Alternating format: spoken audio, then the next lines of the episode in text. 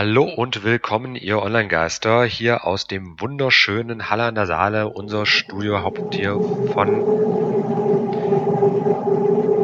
Radio Podcast Online-Geister. Mein Name ist Christian. Wie immer unsere drei Hinweise.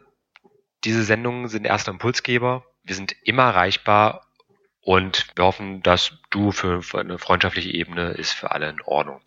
Dann, ich habe heute einen sehr kompetenten Herrn zum Thema Startups gefunden, denn er arbeitet beim Bundesverband für deutsche Startups. Ähm, stell dich mal bitte kurz vor. Ja, hi, ich bin Paul, äh, Paul Wolter und bin beim Bundesverband Deutsche Startups äh, Teamleiter Politik und Kommunikation. Ähm, der Bundesverband an sich ist jetzt auch äh, ja, fast ein Startup an sich. Recht jung sind wir noch. Wir sind jetzt fast sieben Jahre alt, ähm, so knapp 30 Mitarbeiter und ich bin hier schon seit über dreieinhalb Jahren, habe angefangen in der Kommunikation als Werkstudent und habe mich dann quasi Stück für Stück hochgearbeitet und leite jetzt hier das Politik- und das Kommunikationsteam. Erste Frage, wieso reden eigentlich aktuell gefühlt alle über Startups? Es reden alle über Startups, weil Startups ähm, ein, ein relevantes Thema sind. Ähm, also Startups sind vor allem jene Unternehmen, die ja neue Technologien in den Markt bringen und in die Anwendung, ähm, digitale Geschäftsmodelle und sind vor allem auch die Unternehmen, die ähm, ja jetzt schon relativ großen volkswirtschaftlichen Impact haben, aber vor allem auch ähm, das Potenzial, was man in den Startups sieht, also die Anzahl der Beschäftigten, die Umsätze, die Innovation etc ähm, die Startups zukünftig ähm, für Deutschland bedeuten, sind recht hoch. Startups wachsen schnell. Und ich glaube, dieses Zukunftsversprechen und ähm, ja, das, was, was Startups und ihre Technologien zukünftig ähm, leisten können, ist wahrscheinlich da der größte Grund, weshalb gerade alle über Startups reden, Startup-Förderung und so weiter und so fort. Ähm, das ist, denke ich mal, der Grund, ähm, ja, die, der jetzige, die jetzige Relevanz, aber vor allem ähm, in den kommenden Jahren und Jahrzehnten.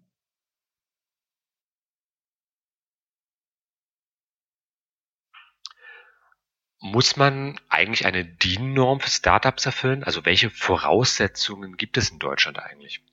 Also es gibt keine DIN-Norm für Startups ähm, und keine, ja, sage ich mal, keine gesetzliche Definition. Das macht es auch relativ schwierig.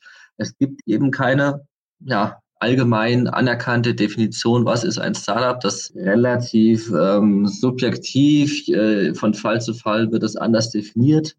Wir als Startup-Verband haben natürlich auch eine Definition, ja, also welches Unternehmen äh, ist für uns ein Startup schon allein deswegen, weil wir nur Startups für unsere Mitgliedschaft annehmen. Ähm, ganz konkret für uns bedeutet Startup, wenn ein Unternehmen drei ja, Eigenschaften vorweist. Zum einen ist das das Alter. Das heißt, ein Unternehmen sollte oder muss jünger als fünf Jahre sein. Das zweite ist äh, die Innovation, das heißt Produkt, Dienstleistung, Geschäftsmodell muss im weitesten Sinn eine Neuheit darstellen für den Markt, also innovativ sein. Und der dritte Punkt, die Skalierfähigkeit. Also Punkt eins, äh, jünger als fünf Jahre, relativ trennscharf. Bei den beiden anderen Innovation und Skalierfähigkeit muss man natürlich sagen, dass das nicht trennscharf ist. Es ist dann immer auch von Fall zu Fall. Das also Skalierfähigkeit, Innovation und Alter. Das sind so für uns die wichtigsten Punkte. Also in der Definition vom Bundesverband wäre das dann also jung, innovativ und wachstumsfreudig, was jetzt eigentlich so die Bedingungen sind für Startup, wo man auch sagen könnte, Startups weltweit werden so klassifiziert oder gibt es da auch Unterschiede? Nee, das ist schon ähm, eine mehr oder weniger weltweite Definition. Ähm, das ist Silicon Valley genauso wie in Berlin, wie in äh, Tel Aviv oder Shanghai und Shenzhen. Ähm, da gibt es keine regionalen Unterschiede. Aber die Startup-Definition gilt eigentlich weltweit so in ihrer, in ihrer Unschärfe, wie sie auch ist. Einen wichtigen Punkt hat es ja schon angesprochen, so Startup-Metropolen. Äh, bekannt sind ja vor allem Silicon Valley, in Deutschland vielleicht auch Berlin so als Startup-Metropole. Es gibt aber auch Shenzhen in China oder äh, Beersheba in Israel sind ja auch so wachsende Startup-Zentren. Brauchen Startups eigentlich Städte, um gegründet werden zu können? Mhm, gute Frage.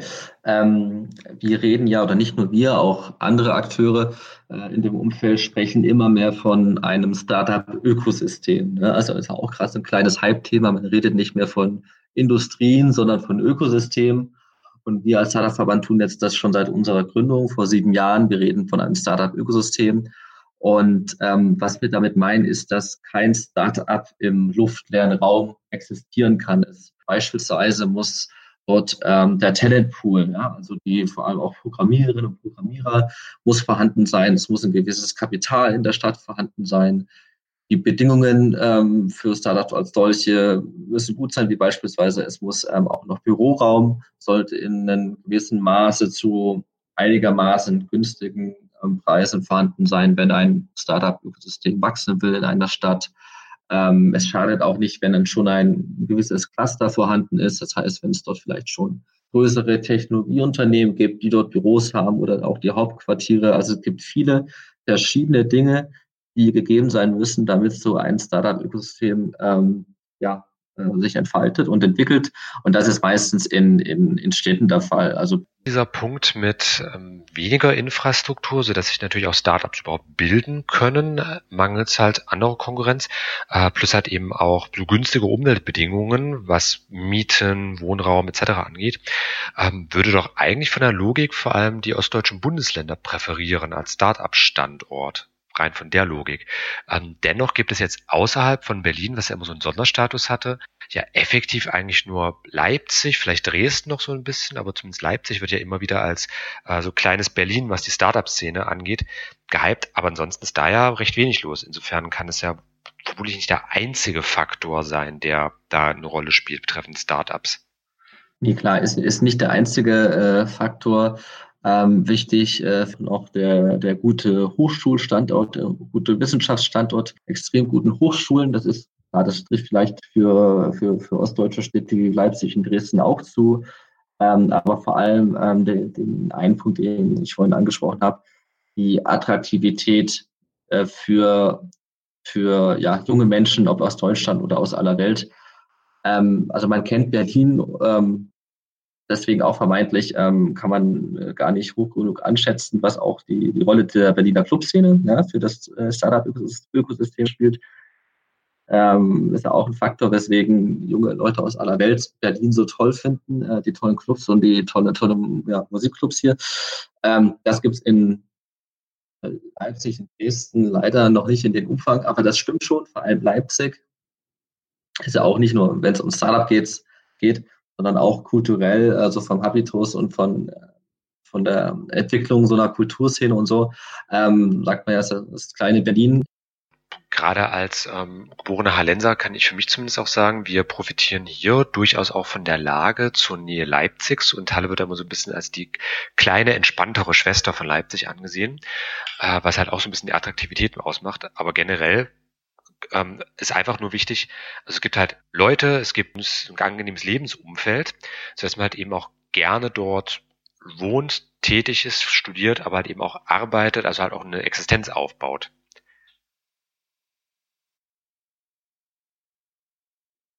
Genau, das ist, äh, das ist wichtig. Das ist in Berlin gegeben. Ähm, ich kenne jetzt äh, Halle nicht so gut, das kenne ich nur vom Durchfahren, ähm, aber ich weiß zum Beispiel, dass äh, Halle ein großes studentisches Klientel hat und auch ähm, viel Szene und so weiter. Gute Absolventen der, der, äh, der Uni, Uni Halle oder Leipzig in, in, in Halle sagen, wir machen jetzt hier unsere Startups, werden erfolgreich, werden groß. Es braucht eben die ersten, die ersten mutigen Leute, die anfangen, noch bevor ähm, ähm, ein gutes Ökosystem vorhanden ist. Noch bevor dort in, in Halle, in Halle und Leipzig Business Angels rumspringen, die in Startups investieren, noch bevor hier irgendwie ähm, Technologieunternehmen auf die Städte aufmerksam geworden sind. Das braucht man natürlich auch, sonst, ähm, sonst ähm, startet das. Man braucht Leute, die es einfach auch vorantreiben die Daten des Deutschen Startup-Monitors für 2018, bei dem ja unter anderem auch der Bundesverband Deutsche Startup selbst mitgearbeitet hat, daneben auch die KPMG, Uni Duisburg-Essen, genau gesagt der Lehrstuhl für E-Business und E-Entrepreneurship ähm, und verschiedene andere Organisationen, haben, was die Geschlechterverteilung angeht, ähm, herausgefunden, also von 2013 bis 2018 im Vergleich, äh, sieht relativ ähnlich und ähnlich naja, bedrückend oder ähnlich einseitig zumindest aus. Äh, 87 Prozent der Gründer 2013 waren männlich, 89 Prozent 2014 und 2018 waren es immer noch 84 Prozent gewesen, die männlich waren. Ähm, weiblich und von diversen anderen Richtungen jetzt mal ganz ausgenommen, ähm, weiblich waren es halt eben nur 15 Prozent gewesen fürs Jahr 2018. Ähm, haben Startups so ein bisschen ein schlechter Problem oder wo liegt das eigentlich begründet, diese wirklich große Unterschied. Mhm. Also es stimmt, dass ähm, es aktuell nur gut 15 Prozent der Gründerinnen und Gründern äh, Frauen sind. Das ist ein großes Problem, was wir auch als Startup-Verband versuchen zu adressieren mit verschiedenen Projekten. Auch ähm, wir haben auch eine extra Studie gemacht zu nur weiblichen Gründungen. Wir haben auch bei uns im Verband ein Frauennetzwerk. Die Gründe sind vielfältig. Äh, man, man beispielsweise haben viele Gründerinnen und Gründer einen, ja, ähm, haben MINT-Studienfächer studiert. Das studieren auch weniger Frauen. Das ist vielleicht ein Grund. Es gibt viele weitere. Grundsätzlich ähm, muss man aber sagen, dass das kein Startup-spezifisches Problem ist, dass es wenig, weniger Frauen in Führungspositionen gibt. Muss ich nur mal allein die, äh, die Vorstände von den deutschen DAX-Unternehmen angucken. Startups, glaube ich, kein, kein Einzelfall. Also auch Startups haben das Problem, dass sie nicht außerhalb der Gesellschaft, sondern als Teil der Gesellschaft agieren, mit allen Vorteilen, eben aber auch Nachteilen, die dazugehören. Ähm, anderer Punkt aber, ähm, der Anteil der Gründer, was den Bildungshintergrund angeht, auch laut deutschem Startup-Motor fürs Jahr 2018, äh, waren 25 Prozent der Gründer eines Startups Hochschulabsolvent mit Masterabschluss, 23 Prozent mit Diplom, 19 Prozent mit Bachelor, 13 Prozent immer mit Promotion und die ersten vier Plätze äh, sind halt alle Hochschulabschluss. Dann mit 7 Prozent äh, Gymnasium, Abitur, 5 Prozent haben gerade mal eine Ausbildung. Also kann man eigentlich sagen, dass Startups wirklich eher für die Bildungselite was sind? Oder ist es einfach so, dass ja, Startups häufiger von Studenten oder Hochschulabsolventen gegründet werden? Wie ist denn da die Erfahrung? Genau, also die, die Zahlen stimmen. Das ist, es ist so, dass ähm, vor allem Menschen mit einem akademischen ähm, Background ähm, Unternehmen gründen. Das äh, so ähnliche Zahlen sieht man ähm, auch bei manchen Arten von, von Selbstständigen.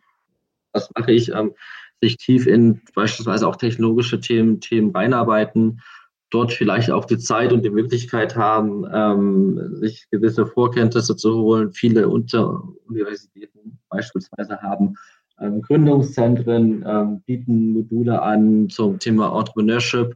Ähm, das, ist, das ist sicherlich so, dass ähm, vor allem Leute mit dem Hochschulabschluss äh, Unternehmen gründen. Letzter Punkt der Politik. Auch ähm, in einer vergleichbaren Studie wurde dann gefragt, welchem Parteichef, welcher Parteichefin sprichst du die größte Gründerkompetenz zu? Und ähm, weit, weit auf dem allerersten Platz mit fast 60 Prozent äh, war der FDP-Chef genannt worden. Danach dann Grüne, CDU, nochmal Grüne, äh, weit abgeschlagen, CSU, AfD und Linke mit 0, Prozent Angaben.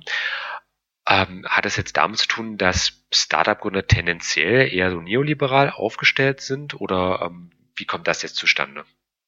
Hm, ich glaube, das hängt wirklich mit den äh, mit der Art der Fragestellung, mit den Auswahlmöglichkeiten zusammen. Und zwar ging es da ja um Personen, das heißt richtig Christian Lindner oder beispielsweise Angela Merkel, Andrea Nahles, Horst Seehofer und so weiter, also quasi die Parteivorsitzenden. Sonntagsfrage, wen würdest du als Gründerin oder Gründer am nächsten Sonntag wählen? Da ist das Bild nicht ganz so, sage ich mal, eindeutig. Ähm, da sind die Grünen waren den, also jetzt im Jahr 2018 bei der letzten Umfrage der FDP scharf auf den Fersen ähm, und auch die, die großen Volksparteien SPD und CDU schneiden nicht ganz so gut ab. Jetzt bei der neuen Umfrage so, dass, dass da also die Grünen ähm, schon recht beliebt sind bei den deutschen Gründerinnen und Gründern. Okay, also kann man auch jetzt nicht sagen, dass äh, bei Startups das politische Verständnis ein anderes ist als in der normalen Bevölkerung. Also Trends, die es jetzt ähm, in der normalen deutschen Bevölkerung gibt, oder halt eben in der gesamten Bundesbevölkerung, wie halt eben der aktuelle Aufstieg der Grünen, ähm, aber halt auch in den letzten Jahren zum Beispiel der Aufstieg von Parteien wie der AfD, ähm, die spiegeln sich auch durchaus bei den Gründern, bei den Startups wieder. Also es gibt jetzt keine krassen anderen Ausschläge oder wie sind da die Erfahrungen? Ähm, Gründerinnen und Gründer sind eine spezielle ja, soziologische, äh, sozioökonomische Gruppe. Würde man jetzt die Frage stellen, äh, bei, sagen wir mal, bei ähm, ähm, Arbeitern, die IG Metall organisiert sind, da hätte man natürlich auch einen starken Ausschlag wahrscheinlich zur SPD. Ähm, zum einen ja, also die Trends äh, gesamtgesellschaftlich man auch bei Gründerinnen und Gründern die Bewegung, aber dadurch, dass äh, Gründer, Gründerinnen und Gründer auch eine spezielle Gruppe sind, vielleicht auch noch ein bisschen anders, da guckt man eher darauf, ähm, wer tut denn ähm, wir als Unternehmer und Unternehmer was, was Gutes, das war Paul Wolter, Teamleiter für Politik und Kommunikation des Bundesverbands Deutsche Startups. Paul, vielen, vielen Dank für die genommene Zeit. Gerne, danke. Danke für die Möglichkeit, Christian. Ihr Online-Gast da draußen, wenn ihr Fragen habt an Paul, an seinen Verband oder auch an uns, kontaktieren könnt ihr uns immer auf onlinegaster.com. Mein Name ist Christian und wir hören uns. Bis bald. Tschüss.